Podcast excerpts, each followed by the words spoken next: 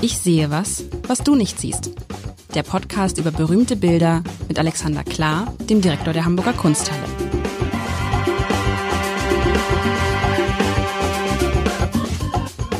Herzlich willkommen. Mein Name ist Lars Heider und ich glaube, Alexander Klar hat sich des Diebstahls strafbar gemacht. Was? Ja, denn das Bild, was du heute mitgebracht hast, lieber Alexander, wir haben ja gesagt, du bringst doch eigentlich Bilder aus deiner Kunsthalle mit, richtig? Ja. Und ich würde jetzt, also dieses Bild habe ich doch, und jetzt werde ich mich nämlich zum ersten Mal als Kunstkenner outen für einen bestimmten ganz, ganz kleinen Bereich. Gefühlt habe ich dieses Bild gesehen in einer Kirche in Weimar. So. Das ist nicht unwahrscheinlich. Aber wieso ist es doch bei euch? Ist es ja, eine es, Kopie? Nee, nee, nee. Es stammt aber aus einer Malwerkstatt, die so, zu den also, ersten fast industriell vorgehenden, nein, das ist falsch, aber, aber sehr, also mal, Vervielfältigung war da ähm, im Schwange. Genau. Und man sieht es auch, dieser, dieser Pinselstrich, diese Art und Weise, wenn man wie ich seiner Frau den Heiratsantrag in Weimar gemacht hat. Und äh, eigentlich wollte ich das in Goethes Wohnhaus machen übrigens. Und Ui. ja, ich hatte schon, ich hatte schon, ich hatte den Ring in der hinteren Hosentasche und wollte ihn gerade rausziehen und in dem Moment geht die Tür auf und eine japanische Reisegruppe kommt rein. Ei. Und da war das Ganze natürlich, das wäre natürlich, vor, du kannst als erzählen, ich habe den Antrag bei Goethe zu Hause bekommen, beziehungsweise äh, im, äh, ich habe ihn da gemacht so und es hätte ja auch noch andere tolle, wir hatten ja auch irgendwie bei Schiller im Haus oder sonst, aber ich habe es irgendwie nicht hingekriegt. Am Ende habe ich den Antrag im Hotel gegenüber von Goethes Wohnhaus gemacht. Ähm, aber egal, was ich damit sagen wollte. Und da, du wolltest man, nicht warten, bis die Gruppe durch ist, offensichtlich. Nein, das, nee, ich war dann so aufgeregt. Ist egal. Und auf jeden Fall natürlich, wenn man in Weimar viel unterwegs ist und Weimar ja überbordend an prominenten Persönlichkeiten und Künstlern, dann stößt man auch auf den Maler hier. Und davon gibt es ja irgendwie offensichtlich zwei. Das kriege ich, also Lukas Kranach der Ältere, Lukas Kranach der Jüngere. Es ist, genau. ein typisch, es ist so ein typischer Kranach-Style. Ne? Und zwar äh, äh, Kranach malt oder malt gern, was sind das? Also ich beschreibe das Bild mal. Es ist ein Bild, das aus drei Bildern besteht. Ein, ein Tryptychon. Ein Tryptychon, wobei ein Teil dieses Tryptychons ist etwas größer. Der mittlere Teil ist so mehr oder weniger quadratisch und dann gibt es rechts und links zwei längliche Hochformate, wie wir Journalisten sagen würden. Und auf denen sind drei Herren zu sehen. Ein Herr guckt von rechts außen in die Mitte, der andere guckt von links außen in die Mitte und der in der Mitte guckt uns mehr oder weniger so ein bisschen an. Die haben alle so die Gesichter, das finde ich ja bei, äh, andersrum, ich finde es ja bei Kranach so, dass diese Gesichter dieser Männer eigentlich immer gleich aussehen. Ich habe immer das Gefühl, er hat ein und dieselbe Person gemalt. Die sehen immer alle gleich aus. Die haben so schwarze Hüte auf. Das sind wahrscheinlich auch alles Pfarrer, mehr oder weniger. Ja, das sind alles Pfarrer. Der rechts hat keinen Hut auf. Rechts hat keinen Hut, die anderen haben Hüte auf. Dann haben die so ein, ein, ein Pelzumhang um. Dann haben sie diese, diese, wie heißt das, diese weiße, das weiß ich immer nicht, das, wie heißt das denn? Hilf mir, was die anderen. Das sind Hemden, die am Kragen Hemden. verziert sind, hätte ich mal gesagt. Okay, das sind weiße Hemden, die am Kragen verziert sind. Äh, ja, also Porträts offensichtlich von Pastoren, von Pfarrern. Und darunter sind Inschriften, die ich nicht entziffern kann. Und rechts ist das Wappen von Thüringen, wenn mich nicht alles täuscht. Sehr gut. So, und das ist, und das ist so, es ist so ein, es sieht aus wie so ein. Ja, Thüringen, nein, okay. Ähm, Oder ist es Thüringen? Nein, nein, nein, nein, nicht ganz, aber ähm, ist ein Wappen. Warum ist es nicht Thüringen? Ah, nee, es ist nicht Thüringen. Nee, nee wir sind nicht in Weimar. Wir sind nicht in Weimar. Wir, sind, wir sind, nicht in, in Weimar, okay. Also in Sachsen, okay. Ich kriege die Wappen durcheinander. Oh, peinlich, peinlich, peinlich. Ähm, ja, okay. Und ja, das ist das, was ich äh, sehe. Und hinter dem, hinter dem Mann in der Mitte, in dem Fahrer, da sieht man dann noch so eine, Land. eine, Land, Landschaft, ne? also so ein bisschen Wasser, bisschen, bisschen Weide, wie so ein, wer das Vorland in Wieg auf Föhr kennt für die Norddeutschen, so ähnlich sieht es da aus, wenn man sich da auf, auf den Deich stellt und dann so hinter sieht man so eine Mischung aus Wasser und ja. Aber es ist auf jeden Fall äh, Kranach und du hast es gerade erzählt, das ist auch in Weimar immer ein Riesenthema. Richtige, von wegen, wo Lukas Kranach der Ältere oder die Jüngere draufsteht, das muss nicht von Lukas Kranach gemalt worden sein. Das ist praktisch wie so eine Werkstatt. Eine Werkstatt. Eine Werkstatt. Ja, ja, also äh, schön beschrieben. Ähm, ich kann ein bisschen präzisieren. Also es äh, tatsächlich könnte man glauben, dass es Pfarrer sind, weil alle haben ihre Hände in einer Form von Faltung, die wir heute von Pfarrern kennen. Tatsächlich Tatsächlich handelt es sich aber um drei Kurfürsten von Sachsen, und zwar drei nacheinander ähm, regiert haben. Der, das ist Friedrich der Weise, das ist links, der älteste von den drei, der Ernst guckt. In der Mitte ist Johann der Beständige, der hat das größte Bildfeld. Und rechts ist äh, Johann Friedrich der der Großmütige. Die drei folgten aufeinander und sie sind, wen wundert's, tatsächlich ähm, wie auch Kranach und das ist das Thema heute, ähm, dem äh, Protestantismus verpflichtet, hm. dem ähm, lutherischen Glauben. 1532 ist dann quasi die Reformation da endgültig eingeführt worden. Vorhin war das so on and off. Kranach ist Luthernah, auch Porträtist. Und tatsächlich ist es so, die haben ähm, arbeitsteilig in ihrer Werkstatt waren sie unterwegs. Also der, der Jüngere war auch äh, in der Werkstatt des Älteren tätig und da waren noch andere Leute mit dabei. Der Jüngere, um es zu verstehen, der Jüngere ist einfach der Sohn. Der Jüngere ist der Sohn. Ja. Der Jüngere ist der Sohn. Ähm, Hätte ja auch der genau. Bruder sein können, der genauso heißt, ne? Und nur zehn Jahre jünger ist oder fünf ich weiß gar nicht, wie viel, ich bringe das auch mal mit den Holbeins durcheinander, deswegen muss ich jetzt mal kurz überlegen. Aber ähm, wie, worauf ich eigentlich, also worauf ich ziele heute ist, das hatte ich ja letztes Mal angekündigt, ähm, eine, eine andere Form. Wir sind ja auf dem großen Thema Querdenken und wir versuchen das ja quasi der sich selbst so nennende Bewegung wieder zu entreißen. Ähm, und ich wollte es diesmal tun über den, über den Begriff des Protests aus dem der Protestantismus ja seinen Namen schöpft und äh, vielleicht dazu ein kleines bisschen Fachwissen hilft. Die Protestation, das war ein Terminus technicus, da konnte man nämlich auf Reichstagen ähm, etwas einreichen, was früher Gravamina hieß, nämlich Beschwerden. Und äh, über so eine Protestation konnte man eben bewirken, dass sich der Herrscher, der Kaiser damit beschäftigen muss. Ich weiß nicht, ob man Protestationen auch dann in niedrigen, niedrigeren Institutionen, also bei Kurfürsten anbringen konnte wahrscheinlich dann später schon. Und daraus ist geboren äh, der protestantische Glaube, denn äh, wie wir alle wissen, ist ja Luther dann irgendwann auf einem Reichstag unterwegs gewesen. Ähm, und diese ganzen Fürsten leben, das ist die erste Generation von Fürsten, die ähm, die dem Protestantismus überhaupt erst mal, die, die, die, diesen plötzlichen Siegeszug bescheren. Also 1525, das weiß ich zufällig, weil ich in der Nähe äh, lang gelebt habe, hat sich Nürnberg zum Protestantismus bekannt. Das ist die Zeit Karls V. von Habsburg, der verzweifelt ankämpft gegen die Zerstörung seines katholischen Glaubens. Und in Deutschland ist also höchste Aufregung. Diese Protestanten richten sich natürlich jetzt nicht nur ähm, für den Glauben von Luther, sondern auch gegen ihren Kaiser. Das heißt, wir haben hier höchstes Maß an Unruhe. Und ich frage mich halt, ob wir heute mal ein bisschen äh, durch dieses Bild gehen können und uns die, die, die Konstruktivität dieses Protestantismus angucken wollen.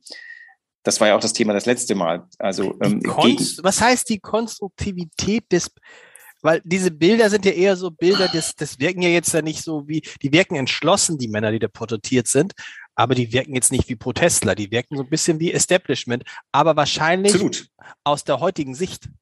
Ja, die sind die Establishment. Sind, sind Establishment, die sind auch Establishment aus der Sicht natürlich, ja klar. Kurfürsten, Kurfürsten, wir erinnern uns, das sind diese Männer, Männer waren das immer, äh, die den Kaiser gewählt haben. Und wir erinnern uns möglicherweise auch noch aus unserem Geschichtsunterricht, dass äh, Karl V. wurde nur gewählt, weil der wie ein irrsinniger bestochen hat. Der hat ja, ähm, was er nur an Gold aus äh, den ersten Goldabzügen äh, ähm, im, im Inka-Reich nach Europa bekam, hat er verwendet, um sich zum Kaiser wählen zu lassen mhm. und hat die deutschen Kurfürsten mit wie hat es in irgendeinem Film, in der Fernsehserie, der hat die zugeschissen mit Gold.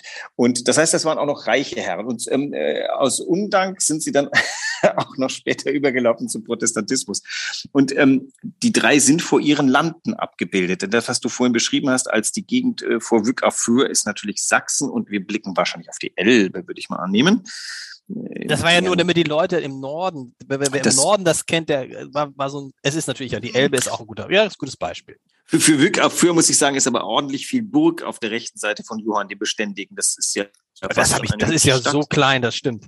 Das ist ja, ja so klein. Aber es ist eine, ja, aber wenn man vor dem Bild selber steht, hat man, blickt man aus der Vogelperspektive auf ein offensichtlich weites, und ähm, in der Architektur auch sehr glückliches Land. Das ist eine schön verzierte Dachlandschaft. Das ist also keine Wehrburg. Warum ist der so viel größer als die anderen? Hm, ja, so ein Triptychon ist ganz pragmatisch zu handhaben. Die beiden Flügel, wenn du zuklappst, sind beide halb so groß wie das genau. in der Mitte. Ähm, Aber ist, auch, ist, ist, ja eine Aus also, du hast nie ernst verstanden hast, ja? Ähm, der, der, der, der Auftraggeber ist der Mann rechts ähm, mit dem sächsischen Wappen, müsste ich jetzt mal vermuten, liegt nahe, warum der sich nicht in die Mitte gemacht hat, ist mir nicht ganz klar. Das könnte mit der Leserichtung zu tun haben, denn dieses Bild, die, Anhäufung der drei Kurfürsten ist natürlich auch so eine Art Legitimation. Das war damals sehr wichtig, denn der Kaiser stellte natürlich, wo er nur konnte, die, die, die Rechtmäßigkeit derer Entscheidungen in Frage. Und eine Möglichkeit, das zu konterkarieren, war, sich in eine Reihe zu stellen. Und da hat der ja. Rechte seine beiden venerablen Vorgänger mit aufgelistet, aufgeführt, im, wie soll man sagen, in seinem tun gegen den Willen des Kaisers. Das hat ihm natürlich nochmal Gewicht verschafft. Und er hat, deshalb fällt er sofort auf, keine Mütze auf. Er hat keine Mütze auf, er ist äh, der Jüngste. Keine Hut. Nein. Die drei sind auch quasi nebeneinander, als, als würden sie zeitlich nebeneinander liegen. Die waren natürlich Nachfolger äh, zueinander. Ähm, also wir, dieser Podcast unterhält sich ja über Bilder auf einer, auf so mehr Parlando. Wäre das jetzt ein Bildungspodcast, hätte ich natürlich auch den Text drunter lesen müssen. Dieses Bild ist ja fast zu einem Drittel unten mit einer Textfläche belegt, belegt. Und ich nehme mal an, das sind auch jeweils Texte, die sich auf die Männer darüber beziehen.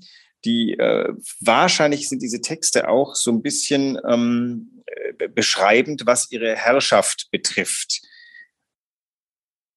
Also diese Kombination Bild und Text ist ja eine sehr neue Sache. Auch das äh, zeigt schon ein bisschen auf einen Wesenszug des Protestantischen. Wir Protestanten glauben ja dem Wort mehr als dem Bild. Was der Grund dafür ist, dass ich öfter schon in Rom stand und dachte, vielleicht sollte ich mich umtaufen lassen, weil wahrscheinlich bin ich im Herzen Katholik. ich bin ja mehr Bild als Textmensch, wobei das stimmt nicht. Ich lese natürlich gerne und schreibe auch gerne. Insofern bin ich wahrscheinlich beides und passe in beides nicht rein. Aber was war jetzt das, das Prinzip dieses Bildes? Inwieweit drückt das Protest aus? Es drückt nicht Protest aus, sondern ich wollte sagen, die Protestanten, geboren aus dem äh, technischen Wort Protestation. Ähm, heute ist Protest ja ganz breit gefächert und sagt, ich protestiere gegen irgendetwas. Ähm, das ist, äh, die Protestanten haben es geschafft, das in ein was Positives zu, zu kehren und zu sagen, also Protestantismus heißt, sich zu etwas zu bekennen und nicht gegen etwas zu mhm. bekennen. Mhm. Das ist ja das äh, zweite Problem, was wir heute haben. Wir haben wahnsinnig viele Menschen, die sich gegen etwas bekennen, auch Parteien, und damit eine ganze Weile durchkommen. Das ist ja, glaube ich, auch im Bundestag so ein bisschen, es gibt eine Partei, die man eher als destruktiver wahrnimmt und andere Parteien als konstruktiver. Und konstruktiv ist blöd, weil das ist nicht so sexy wie, wie, wie destruktiv. Und, Nein, dagegen sein ist einfacher einfach. Ne? Gegen, ich bin dagegen wenn du sagst, okay, was, und wenn du fragst, was musst du anders machen, ist natürlich klar, das ist, das hat ja Martin Luther dann gesagt, dass er nicht nur gegen ist, sondern dass er auch. Genau. Und äh, die, die, die Sexiness von ich bin dagegen ist weitaus höher, als wenn man jetzt erstmal anfängt zu agieren und für etwas ist, dann, äh, dann, dann wird es auf einmal in die Fadenregion von Kompromiss entführt, von man muss hier irgendwie, also damit leben ja Beamte äh, ganz stark, die müssen, das wird in, in kühler Rationalität wird etwas abgewogen und wird dann für so und so befunden. Und dann kommen Politiker und müssen es verkaufen und um es verkaufen zu können, müssen sie dem ganzen Emotionen hinzufügen. Und ähm, also das rein Rationale ist in der Breite der Gesellschaft nahezu unverkäuflich. Es, alles Rationale muss mit was Emotionalem versehen werden, um, um verkäuflich zu werden, um angenommen zu werden. Das hat, wer hat das mal gesagt? Das war interessant. Äh, ich jetzt überlege, wer das gesagt hat. Irgendein Wissenschaftler, mit dem ich mal gesprochen habe, hat gesagt, Information ohne Emotion kann der Mensch nicht aufnehmen. Ja, das damit immer, immer, das ist, das ist für Mathematiker jetzt eine schlechte Nachricht, aber das, das, ist, das ist ja genau das, was du eben beschrieben hast, oder? Ich glaube, auch Mathematiker haben eine, äh, finden Emotionen in bestimmten Dingen, wir vielleicht nicht, aber das ist genau das. Der Mensch, also das ist ja, wie soll ich sagen, du, ähm, du nimmst Botschaften mit, die du auf dich beziehst, ähm, viel einfacher auf als Botschaften, mit denen du nicht äh, in irgendeine Verbindung trittst. Und das ist natürlich je nach sag mal, Auffassungsgabe und Intellekt ganz unterschiedlich. Aber die Mehrzahl, also auch Menschen, die sich für schlau halten, sind, glaube ich, immer anfälliger für emotionale Appelle. Deswegen guckt man auch drauf, wie, wie, wie performt denn so ein Politiker? Was bleibt in Erinnerung? Die, die drei emotionalen Ausraster oder die Momente, wo, wo, wo etwas runtergebrochen werden kann auf einen Moment des Gefühls, der, der, der ich glaube, dein, dein äh, derzeitiges Hauptthema ist ein Kanzler, der nicht als eine Gefühlsbestie wahrgenommen wird. Und ja. ich lese jetzt schon überall, ähm, was macht der eigentlich? Na, ich würde mal annehmen, der arbeitet wie ein Besessener genau. und hat sich nicht mit dem Verkaufen dessen beschäftigt. Jetzt sagt natürlich so der Spin-Doktor in mir, oh, der sollte schnell anfangen zu verkaufen, weil ähm, äh, irgendwann wird er nicht mehr arbeiten können, weil aufgelehnt wird. Das muss man wahrscheinlich als Politiker immer noch mitbedenken. Damn, ich muss äh, alle, alle zwei Wochen sollte ich mein Gesicht an die Oberfläche strecken, damit die Leute mich sehen und das Gefühl haben, ah, er kümmert sich noch um uns. Ja, das ist, das hat Kevin Kühnert gerade äh, in einem Podcast schön gesagt. Er hat gesagt, es gibt ja diesen schönen Satz von Olaf Scholz, wer bei mir Führung bestellt, bekommt sie auch. Und äh, Kevin Kühn hat gesagt, er hätte nicht gesagt, wer bei mir Führung bestellt, bekommt einen Lautsprecher. So, ja, aber, du hast natürlich, aber du hast natürlich recht, also genau das mache ich glaube auch, dass der sehr viel arbeitet im Hintergrund, aber man natürlich in dem Moment, wo Menschen verschwinden und man sie nicht mehr sieht, denkt man, was machen die eigentlich? Das ist irgendwie natürlich ein bisschen böse. Wir kommen von Lukas Kranach, aber wir müssen. Nein, nein, wir, wir können sofort wieder zurückkehren. Die ja. drei Herren haben sich von ihm darstellen lassen, unten mit der quasi verschriftlichten Form ihrer, ihrer Herrschaftsziele, ähm,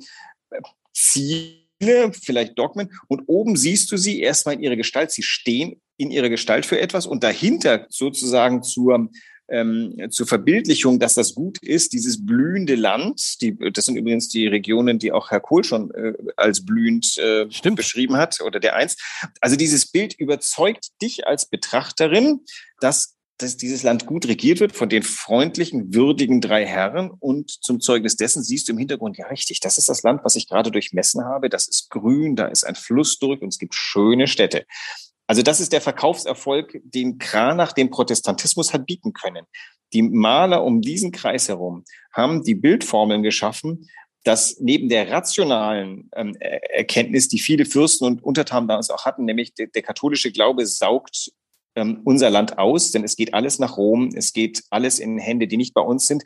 Der Protestantismus war ja auch die Gewähr dafür, dass man Entscheidungsautonomie hat in Deutschland indem man sie dem Papst quasi abzieht. Luther, Luther bot das einmalige, die einmalige Möglichkeit für viele Regierende zu sagen, nee, nee, nee, nee, nee, wir, wir wollen, wir sehen unser Heil nicht in Rom, wir sehen unser Heil hier und wir müssen das spirituell abkoppeln. Die Bilder dafür, die dann auch noch in, in Kupferstichen und in Drucken immens weit verbreitet wurden, die hat die Kranach-Werkstatt. Und deshalb musste, deshalb ist es auch gar nichts Ver Verwerfliches, dass es Lukas Kranach der Ältere eben nicht alle diese Bilder selbst gemalt hat, sondern weiß man, wie viele Leute für den gearbeitet haben? Es, ich, ich weiß es nicht, Mann wird es bestimmt wissen, aber er hat natürlich die, er ist Konzeptkünstler sozusagen, er hat die Bildformel erfunden. Das, du erkennst Kranach natürlich, weil die auch so unglaublich präzise Bildformeln sind. Von mhm. den den, den äh, Akten, die, die nackten Frauen in der Landschaft mit Amoretten hatten wir, glaube ich, auch schon mal. Wir hatten hier einen, wir hatten unsere, unseren Kranach, wo die, ähm, ich weiß gar nicht, wann hatten wir das? das ist schon eine Weile zurück, aber das ist, äh, hast du ja vorhin selber gesagt, Kranach erkennst du sofort. Sofort. Das hat, hat übrigens auch mit dieser sehr scharfen Gegenüberstellung von das Individuum sehr in den Vordergrund gerückt. Diese drei Herren sind uns wirklich direkt vor die Nase gesetzt, ganz präzise, auch gerade brutal präzise. Die sind ja nicht besonders schön gemalt mit ihren keine Ahnung, Pfannkuchengesichtern zerquollen, zerbärtet. Also ähm, und sehr ernst, sehr ernst, fast ernst. schon so, fast schon so, dass man drüber lachen muss, weil ich meine, der rechts und der in der Mitte, die gucken auch so ein bisschen, also so, als würde man sie nicht ernst nehmen können aber gleichzeitig aus dem Leben gegriffen. Du hast schon ja. drei Charaktere vor dir. Man hat das Gefühl, man kennt die gleich. Also ganz toll gemalt. Das ist ja das nächste Mal, dass diese Form von brutaler Präzision erreicht wird, ist in den 20er Jahren in der sogenannten, des letzten Jahrhunderts in der sogenannten neuen Sachlichkeit. Also die, äh, die, die äh, Dix vor allem und äh, Gross, na Gross weniger, aber so die, die ganzen Male der 20er Jahre haben sich hier orientiert dran, in dieser sehr scharfen Gegenüberstellung von Vordergrund und Hintergrund. In den 20er Jahren wurde halt dann keine Landschaft im Hintergrund gemalt oder jedenfalls äh, höchstens so als eine Art äh, Spiel mit dem Vorbild. Und was der Kranach eben tut, ist, er, die drei Herren unterhalten sich fast mit uns und es wird ganz, ganz bildlich, was er sagen will. Nämlich gute Regierung unter protestantenfreundlichen Herrschern, ähm, blühende Landschaften, äh, Sicherheit, Reichtum, denn das Bild im goldenen mhm. Rahmen, auch die Schrift unten auf Gold, wie so, wie so diese, wie so Bullen, ähm, auf die man geschrieben hat. Ähm, also all das ist preziös, durchdacht. Auch wieder der Scholz-Effekt, das, ist ein, das sind drei Herren, die du trauen kannst, die wissen, was sie tun. Und das Interessante, der Kranach-Effekt ist der, er muss ja so praktisch Stilelemente definieren, damit er, damit andere Leute für ihn malen können. Ne? Also er muss sagen, das genau. und das und das ist typisch für Kranach und dann ist es, weiß man eigentlich, hat er denn überhaupt noch selber gemalt oder hat er immer nur gesagt, ja. mach so, mach so, ja schon? Nein, nein, der hat, also der, der hat oftmals das Bild angelegt. Ähm, der Meister war meistens zuständig für die ganz, die wirklich wichtigen Elemente, Gesichter, also die, den Pelz, den durfte, den durfte der ein ranghöherer Assistent malen. Pelz war natürlich auch wichtig, weil die Stofflichkeit musste gut gemalt werden. Das Hemd haben wahrscheinlich auch dann eher juniorischere Künstler gemalt. Also Kranach selber ging an die Gesamtkomposition. Der hat gesagt, also da ist der, da sitzt der Mann im Bild, hier ist der Horizont, Wobei auch das, da gibt es natürlich auch, da gibt es mal so geistige Vorgaben. Das ist, ich weiß jetzt nicht, ob hier die, die, der goldene Schnitt eine Rolle gespielt hat. Der, der Horizont ist sehr hoch gelegt, was dazu führt, dass du das Gefühl hast, du schwebst sehr weit oben und blickst sehr weit. Und die, die drei Herren, die da vorne sitzen und ihre Arme auf die Brüstung dieser, dieser Schrift setzen, die sind so in dieses Bild reinmontiert, dass es eigentlich gar keinen Zusammenhang geben könnte. Aber der ist dann ganz geschickt hergestellt, denn rechts der äh, Johann Friedrich der Großmütige ist vor diesem Felsen gemalt, der bringt uns dann, der, unser Blick wird über ihn und diesen Fels dahinter wieder in das Bild hineingeführt. Also es gibt so eine Art, in anderen Bildern sind so Schlangenlinien von Wegen, die einen reinführt. Hier ist es der Fels, der eine, der vermittelt zwischen diesem ganz starken Vordergrund und dem Mittelgrund und Hintergrund, wobei einen richtigen Mittelgrund gibt es hier eigentlich gar nicht. Also ein bisschen ist es jetzt ganz gehässiger Vergleich, erinnert mich das, als meine Mutter mal eine neue Hüfte bekommen hat und sie den Arzt fragte, natürlich voller Sorge, wie oft machen Sie das eigentlich? Und der Arzt sagte dann ja so 12, 13 Mal. Und da sagt meine Mutter, boah, das ist ja viel, 12, 13 Hüften pro Woche. Und der Arzt sagte, nein, nein, am Tag. So, verstehst du? Und es ist also, dieser Arzt wurde nur von, ah. von Hüfte zu Hüfte geschoben. Ein anderer hatte schon aufgemacht, weißt du? Genau. Und der hat nur die Hüfte reingeschoben und wieder zugemacht. Das ist Lukas Kranachs, das ist das Kranach-Prinzip. Genau, genau. Und das macht man, weil man so viele Aufträge hat oder weil man so viel Geld verdienen will oder weil es so hat, wichtig ist? Man hat die Bildformel gefunden, die eingeschlagen hat. Also mhm. es wurde sich gerissen um Bilder. Ich meine, wir haben hier die allerhöchsten Auftraggeber, die Deutschland zu bieten hat. Also darüber thront nur noch der Kaiser und der äh, wird einen Teufel getan haben, sich vom Kranach malen zu lassen. Der hat sich äh, äh, bei guten Katholischen, der hat sich von Tizian malen lassen, der das nochmal anders gemacht hat.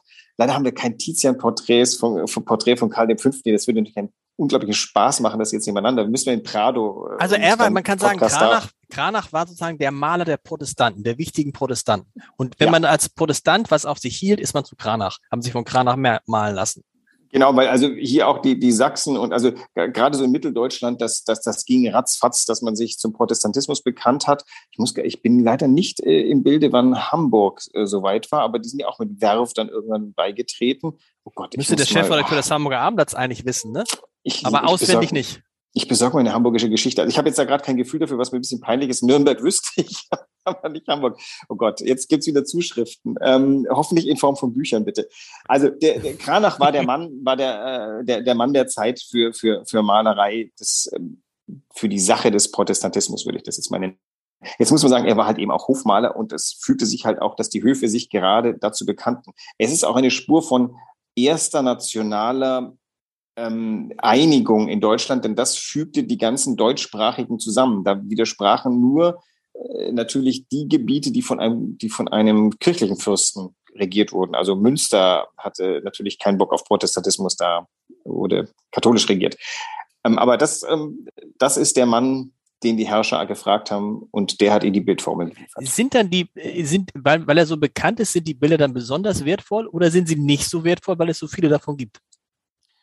Wertvoll im Sinne von Geld ist, äh, glaube ich, vielleicht jetzt erstmal nicht, was du gefragt hast, weil äh, Kranachs gibt es wertvoll, wertvoll, wertvoll als Besitz für ein Museum, das meinte ich jetzt. Hat also also dieses Bild finde ich, äh, also die sind wertvoll, weil Kranach einfach eine der ganz großen Namen, also ja. der, der, würde, glaube ich, zu der Reihe von Namen einfallen, wenn man sagt, nenn mir bitte 20 berühmte Künstler. Absolut. Ich glaube, Kranach würde dir auch einfallen. Hätte ich schon mal Lukas Kranach der Ältere und Lukas Kranach der Jüngere. Hast du schon mal zwei, zwei abgearbeitet, genau.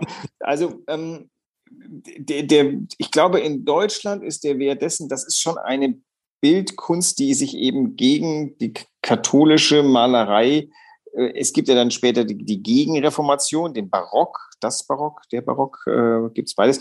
Ähm, die, die römische Kunst dreht sich dann irgendwann um dann gibt es das äh, Tridentinische Konzil, das dann sich äh, speziell der, der Bildsprache zuwendet, die man als Katholik dann, und dann kommt Bernini, den wir auch haben. Und das ist diese Überwältigungsstrategie. Als ich vorhin erzählte, dass ich unschlüssig war, ob ich nicht vielleicht mal Katholik werden sollte, dann war das natürlich in Rom vor dem Petersdom. Und wenn du äh, zwischen Berninis ähm, Kolonnaden stehst, die dich so herrlich umarmen, und wenn du diese ganze Wucht und Pracht siehst, dann fällt es dir auch als Protestant schwer zu maulen. Also das also, ist schon, ist unser Geld natürlich, aber. Ging mir auch, das ging mir auch so. Weißt du was? Ich staune immer, wen ihr alles so in der Kunsthalle habt. Vielleicht jetzt nochmal einen großen Namen beim nächsten Mal, wo ich denke, up, den haben wir noch nicht. Wir haben noch irgendeinen großen Namen, wo ich dann sage, was? Das Muss ich mal gucken, was wir schon hatten und nicht. Wahrscheinlich haben wir, die meisten wir haben, wie viel, ja. haben wir schon 100 Folgen gehabt? Also ja, ich glaube, wir kommen, wir, wir kommen in die Richtung zumindest. Wir wissen das immer nicht. Ich guck mal in meine Liste und dann äh, kriegst du nächste Woche einen Namen, den du nicht hattest. Das wird mir schon einer noch begegnen. Also die waren schon sehr gut, finde ich. Wir haben jetzt sehr viel, wir haben ja auch von vielen Künstlern und Künstlerinnen zwei, drei, vier, fünf und zehn Sachen. Insofern ähm, äh, haben wir auch schon ein paar Doppelungen gehabt. Okay, ich nehme das als Auftrag mit. Das heißt, ein Name, wo du sagst, was über was? den oder die was? haben wir noch nicht gesprochen. Den habt ihr, also auch dieses Gefühl. Vielen Dank, bis nächste Woche. Tschüss. Bis nächste Woche.